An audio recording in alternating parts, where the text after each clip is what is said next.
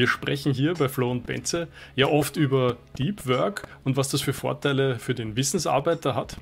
Und heute wollen wir uns damit beschäftigen, wie die Führungskraft, wie du als Führungskraft mit diesem Deep Work umgehen kannst. Ist es etwas, was du nur für dein Team ermöglichen kannst und musst? Oder ist es etwas, was du auch in deinen Zeitplan unterbringen kannst, sodass du dich weiterentwickeln kannst, dass du vielleicht Zeit hast, um über deine eigenen Prozesse, über die Prozesse vom Team und alles, was da noch dazugehört, nachdenken kannst? Ja, ich glaube, wir, wir können wieder kurz mit einer Einleitung vielleicht beginnen zu, zu Deep Work. Wir haben schon ein paar Mal, glaube ich, darüber gesprochen, auch eine äh, Kurzfolge dazu gemacht, wo wir diese Definition irgendwie durchgegangen sind. Das ist an sich ein Prinzip von Ken Newport, wo, wenn man das ganz kurz zusammenfasst, geht es darum, dass man äh, ohne jegliche Ablenkung sich auf eine Aufgabe oder ein Problem für, sagen wir, zwischen 1 bis 3 Stunden äh, kümmert und das dort äh, quasi damit abschließt, sozusagen. Also da geht es eben um diesen intensiven Fokus kognitiv mit der Aufmerksamkeit auf ein einziges äh, Themengebiet oder auf eine einzige Fragestellung. Genau. Genau, und der Grund, warum man das machen möchte, ist, weil wenn du diese mentalen Kontexte switcht, also von einem zum nächsten springt, was ja sehr oft passiert, da kommt ein E-Mail rein und dann, oh, noch schnell irgendwie da was beantworten und dann schnell in ein Meeting zischen und dann nach einer Viertelstunde wieder zurückkommen und jedes Mal zurück in das Thema zu finden, wo du vielleicht in einem sehr komplexen Problem bist, was mehrschichtig ist, wo du viele Gedankenfäden gleichzeitig im Kopf halten musst, brauchst du Ewigkeiten, um da wieder hineinzukommen. Sagen wir mal, diese Ewigkeit ist 15 Minuten. Und aber alle äh, 10 Minuten wirst du durch irgendwas abgelenkt. Dann kann man sich sehr schön vorstellen und ausrechnen, wie gut du da vorankommst in diesen Task, der da vor dir liegt. Deswegen sagen wir ja, du musst als Führungskraft deinem Team ermöglichen, in diese Arbeit, in dieses Arbeiten zu kommen. Wie kannst du das tun? Über Struktur, über Probleme aus dem Weg räumen und mit Struktur meine ich zum Beispiel eine Meetingstruktur. Wenn du selber dafür sorgst, dass du einfach ununterbrochen irgendwelche Meetings ansetzt und verteilst quer über den Tag, sodass niemand eine Chance hat, sich da diese zusammenhängenden Einheiten aufzubauen. Oder wenn du es zulässt, dass einfach andere Teams oder Abteilungen oder Kunden einfach ständig ungefiltert auf dein Team losgehen, das wären alles Gründe, die das sehr schwer machen, in diese Deep Work hineinzukommen.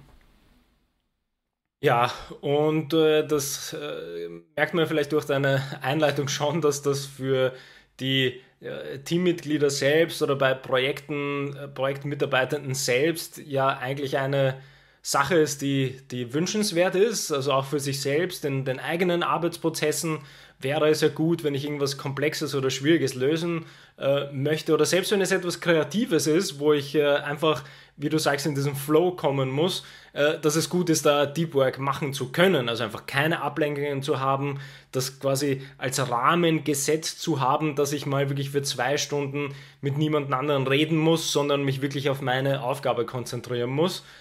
Aber äh, was ja irgendwie so die, die spannende Frage ist für uns, wie oder ob und klappt das denn als Führungskraft? Oder ist es überhaupt notwendig, als Führungskraft äh, sich auch Deep Work Phasen irgendwie rauszunehmen?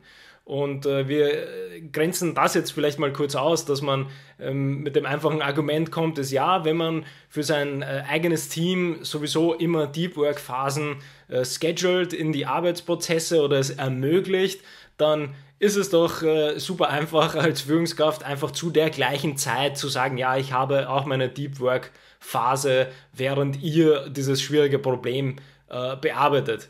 Äh, grenzen wir deswegen aus, weil wir sehr wohl wissen, dass äh, tendenziell es quasi verschoben ist, welche Arbeitsphasen man als Führungskraft hat und welche Arbeitsphasen man in einem Projekt als Projektmitarbeitender oder als Teammitglied hat. Also tendenziell äh, macht man ja als Führungskraft etwas, das vorbereitet und die Teammitglieder bearbeiten dann etwas. Das heißt, ich kann natürlich nicht gleichzeitig diese Ruhephasen ähm, machen. Aber vielleicht ist das, wo wir mal einsteigen können, mit wie, wie gehe ich überhaupt mit diesen Arbeitsphasen oder den Arbeitsprozessen um für mich selbst als Führungskraft. Und ist es überhaupt notwendig? Das ist vielleicht die erste Frage. Ist es überhaupt notwendig, als Führungskraft äh, Deep Work äh, machen, also zu, zu machen?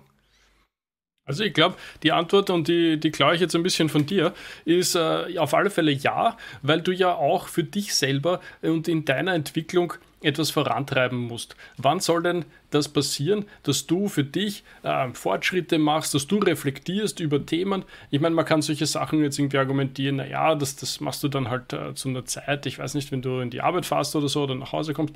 Aber natürlich sollte man das auch auf eine gewisse Art und Weise in der Arbeitszeit entsprechend verpacken und dort sich selber die Möglichkeit geben, um zu wachsen und um für sich auch für neue Aufgaben bereit zu machen und sich dahin zu entwickeln. Also ich glaube, das alleine ist schon ein Riesengrund dafür. Und dann ist die zweite Frage, wie viele äh, von der Führungskraft äh, haben wirklich diese 100% Führungskraftaufgaben.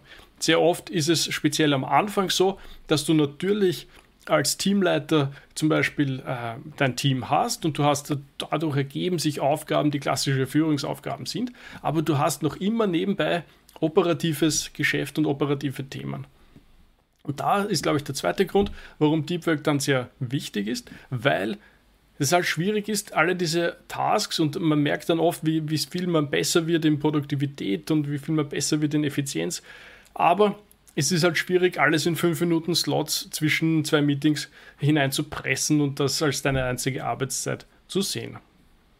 Ich finde auch das, das Beispiel sehr gut mit dem, mit dem Arbeitsweg, den wir ja sehr oft als äh, bisschen ähm, verlorene Arbeitszeit, auch wenn das kein schöner Begriff dafür ist, äh, sehen, wo man das äh, sehr schön nutzen kann, um dort vielleicht diese Reflexionen zu, zu machen, wie denn die Arbeit gelaufen ist oder was man vorhat und so weiter und so fort. Aber gerade in dem Kontext von Deep Work und, und Führungskraft oder Führungskräfteentwicklung, finde ich das sogar gar nicht passend, das in diese Zeit zu verlagern, wie du es nämlich selber gesagt hast. Ja, also es gibt halt immer Prozesse, die können besser optimiert werden, wie wir es ja auch gerne sagen. Also ohne dass wir Effizienz und Produktivität als äh, verschmähte Wörter so oft irgendwie verwenden wollen. Diese, diese Optimierung von Prozessen äh, oder Phasen ist, glaube ich, ein viel besseres, äh, also viel besseres Verständnis zu dem Ganzen. Und das ist sehr oft äh, eben in der Arbeitszeit notwendig, weil ich, wie ich jetzt äh, am Anfang schon gesagt habe, ja, angenommen, ich verteile eben Arbeit an mein Team, dann kann ich eigentlich die Folgezeit vielleicht nutzen äh, oder vorher nutzen, um quasi mal mit einer Art Deep Work diese Prozesse nochmal durchzugehen. Wo sehe ich Probleme? Habe ich alles mitbedacht? Habe ich das auch sinnvoll kommuniziert? Und dann ist das ja auch eine, eine gewisse Optimierung, die ich da während der Arbeit vornehmen kann, was auch schon an Deep Work äh, herankommt. Und äh, wie du es am Anfang auch gesagt hast, wenn man sich selbst entwickeln möchte, dann sind solche Phasen halt auch notwendig. Also ich kann natürlich nicht äh, einfach unter Anführungsstrichen mich nur auf meine Führungsaufgaben äh, beziehen und äh, meine Hauptaufgabe im Teammanagement sehen, weil es gibt auch noch quasi die, die Person dahinter, hinter der Führungskraft. Und da ist immer eine Entwicklung notwendig. Ja? Also sagen wir auch gerne, es ist, äh, Erfahrung ist bestimmt eine Sache, aber man äh, kann sich die, die Sache auch einfacher machen, indem man sich seine Kompetenzen erweitert und aufbaut und versucht zu lernen. Ja? Also äh, das ist ein bisschen so ein Paradox, wenn man sagt, ja, durch Erfahrung lerne ich ja dann als Führungskraft sowieso genug. Äh, die Chance ist, dass wenn man sonst nichts daneben lernt, wird diese Erfahrung relativ abrupt enden, weil man sie nicht verbessert. Das heißt, das ist nicht so etwas, was einfach äh, nach 10, 15 Jahren passiert und man sagt, ja, jetzt habe ich ja schon genug äh, Erfahrung als Führungskraft und äh, das macht mich automatisch zu einer besseren Führungskraft. Soweit wird es nicht kommen. Oder wenn es soweit kommt, dass man ohne Selbstverbesserung oder Führungskräfteentwicklung 15, 20 Jahre als Führungskraft ist, hat man wahrscheinlich keinen guten Job gemacht und das Unternehmen oder das Team hat vermutlich nicht gut funktioniert oder die Strukturen passen sowieso nicht, sondern man ist einfach drin geblieben, ähm, damit diese Position besetzt ist sozusagen. Aber es ist äh, bei keinem, äh, keiner Position der Welt kann ohne Verbesserung, also aktive Verbesserung der eigenen Arbeit oder der eigenen Prozesse funktionieren. Und ähm, ich glaube, die spannende Frage ist, die wir, glaube ich, jetzt vor der Aufnahme auch schon diskutiert haben, ist einfach diese, diese Abwägung zu machen, wie du es auch gesagt hast. Ähm, wie viel ist denn da notwendig und wie viel Einsatz kann quasi meine wirkliche Arbeit dann übertrümpfen? Also kann ich wirklich so viel Deep Work für mich als Führungskraft äh, einplanen wie für mein eigenes Team oder geht das gar nicht, sondern ich muss ja immer diese, diese Managementprozesse im, im Blick behalten und kann für mich nur davon ausgegrenzt für meine eigene Entwicklung Deep Work machen. Und diese Abwägung zu finden, ist, glaube ich, die, die mitunter die spannendste Frage in dem Ganzen. Ich glaube, dass diese Abgrenzung und Abwägung wirklich sehr spannend ist, weil ich glaube, es gibt viele, die einfach überzeugt sind, dass das geradezu gar nicht möglich ist. Und ich glaube, da kann man ruhig äh, ein bisschen Mut machen und sagen, es ist sehr wohl möglich. Und es gibt sehr viele schöne Beispiele dafür, um sich diese Zeit zu gönnen. Und ich glaube, weil du auch von Optimierung gesprochen hast, ich glaube, es ist sehr wichtig, auch darüber offen zu kommunizieren und dem Team zu sagen, schau, ich finde, ich persönlich bin der Meinung, du wirst deine beste Arbeit abliefern, wenn du Deep Worken machen kannst und wenn du das auch sozusagen embraced, wie man so sagt, also wenn du das auch annimmst und wenn du das tun willst. Und genauso dasselbe gilt aber für mich. Auch ich brauche Phasen der Deep Work und deswegen machen wir das, was ich, man sagt die Open Door Policy. Also wenn die Tür offen ist, kann gerne jeder kommen, aber es muss auch Phasen geben, wo die Tür dann mal zu ist und dann ist sie eben zu und dann brauchst du deine Zeit für dich. Und ich glaube, umso offener und umso ehrlicher auch auf eine gewisse Art und Weise man das anspricht, umso leichter wird es sein, dass das Team Verständnis hat, dass das Team versteht, warum das gut ist, dass das Team versteht, warum es gut ist für sich selber, aber auch für dich und wie das helfen kann in der gemeinsamen Zielerreichung.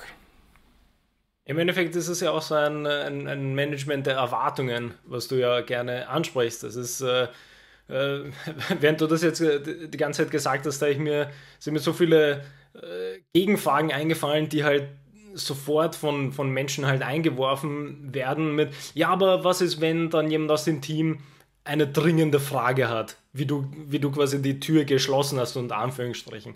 Und was soll dann, die, was soll dann da passieren? Und wie, wie soll das dann gehen, wenn ich dann auf einmal für zwei Stunden nicht erreichbar bin als Führungskraft? Und das sind ja irgendwie so, so spannende Dinge, die halt aus einer, aus einer Unsicherheit kommen und eines fehlenden Erwartungsmanagements auch, weil, äh, wie du es jetzt auch schon kurz gesagt hast, ja angenommen, ich kommuniziere das sehr wohl an mein Team. Achtung, zu dem Zeitpunkt bin ich nicht erreichbar und man sagt dann nicht nur, ich bin nicht erreichbar und die Hälfte des Teams glaubt, ich gehe Golf spielen, und die andere glaubt, ich bin im Schwimmbad und irgendwie zwei Menschen wissen, ich bin im Büro und arbeite, sondern da geht es darum, dass ich sage, zwei Stunden, die muss ich mir jetzt nehmen, weil ich für das nächste Quartal unsere, äh, unser neues Projekt mal durcharbeiten muss und schauen muss, wie wir da möglichst erfolgreich durchkommen. Und dazu brauche ich einfach die Ruhe. Also ich kann dann nicht auf Fragen direkt antworten. Und dann kann ich aber auch weiter kommunizieren und sagen, ähm, oder halt dann vielleicht auch die, die Gegenfrage stellen, ja, was, was, sind denn Fragen, die überhaupt kommen können, die so dringend wären? Weil wie wir dann immer sagen, ja, also es geht ja, man muss ja dann diese, diese Fragen einfach dann zurückstellen und so, wie kann es so weit kommen, dass du plötzlich eine unheimlich dringende Frage hast, die du sofort beantwortet haben möchtest?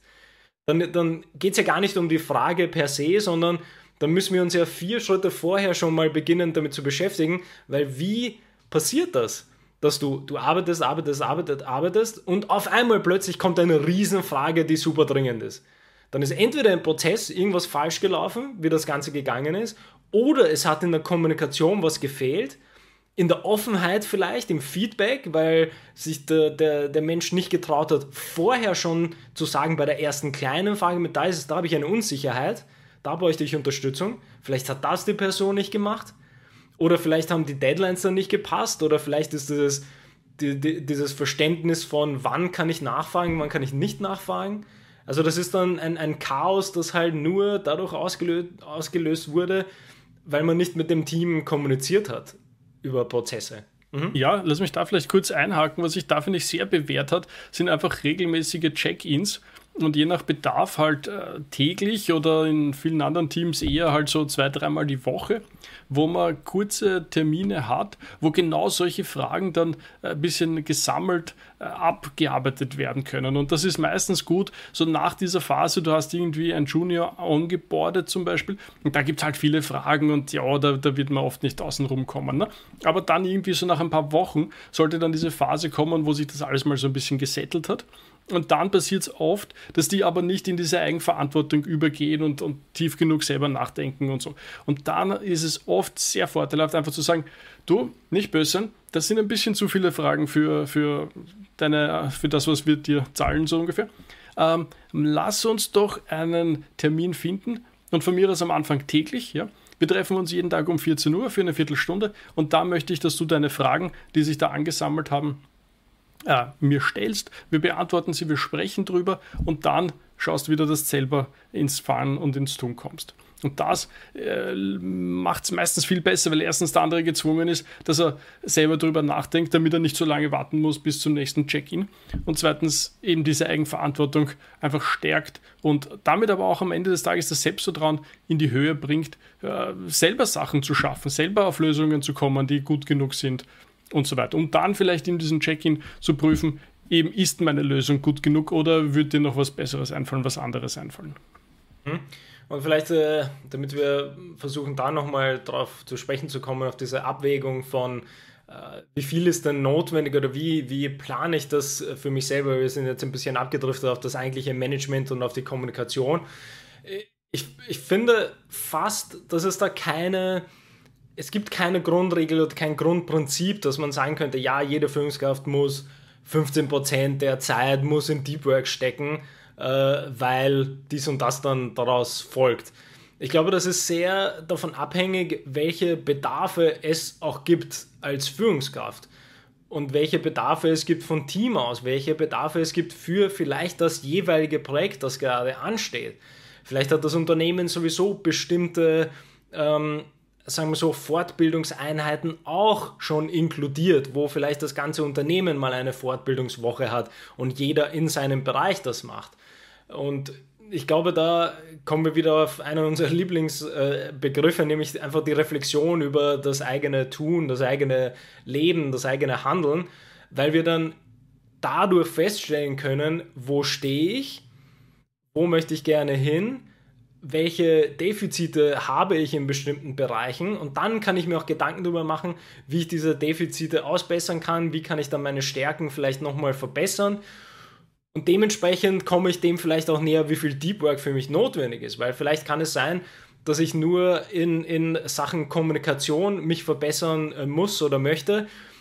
Und wenn man da ganz ehrlich ist, bei dem Themengebiet macht Deep Work nicht super viel Sinn, weil ich Kommunikation tendenziell in der Praxis quasi in der Kommunikation mit anderen Menschen trainieren kann und nur dadurch werde ich dann besser. Das heißt, da kann ich mal klar vielleicht irgendwelche Bücher drüber lesen oder Kurse machen, aber tendenziell wird das dann nur besser, wenn ich tatsächlich Meetings führe, wenn ich mit Mitarbeitenden spreche, wenn ich äh, kommuniziere schriftlich. Das heißt, das ist sehr kontextspezifisch für das Thema Kommunikation. Da ist kein Deep Work notwendig.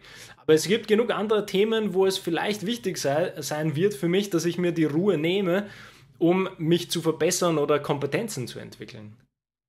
Ja, das hast du, finde ich, jetzt äh, nochmal schön auf den Punkt gebracht und zusammengefasst. Ja, also worum es dann geht und, und natürlich äh, die erste Frage ist mal nachdenken, könnte ich das vielleicht für mich brauchen und sich dann auch zugestehen, wenn es so ist. Und dann diese Schritte an Planung, äh, die du gerade ausgelegt hast. Ich glaube, das ist eine wunderbare, wunderbare Zusammenfassung gewesen für diese Frage, braucht es auch Teamwork, äh, Deep Work, eigentlich ja Teamwork braucht sowieso, aber Deep Work äh, für die Führungskraft und braucht es für jede oder nur für manche. Ah, bis zum nächsten Mal. Bis zum nächsten Mal.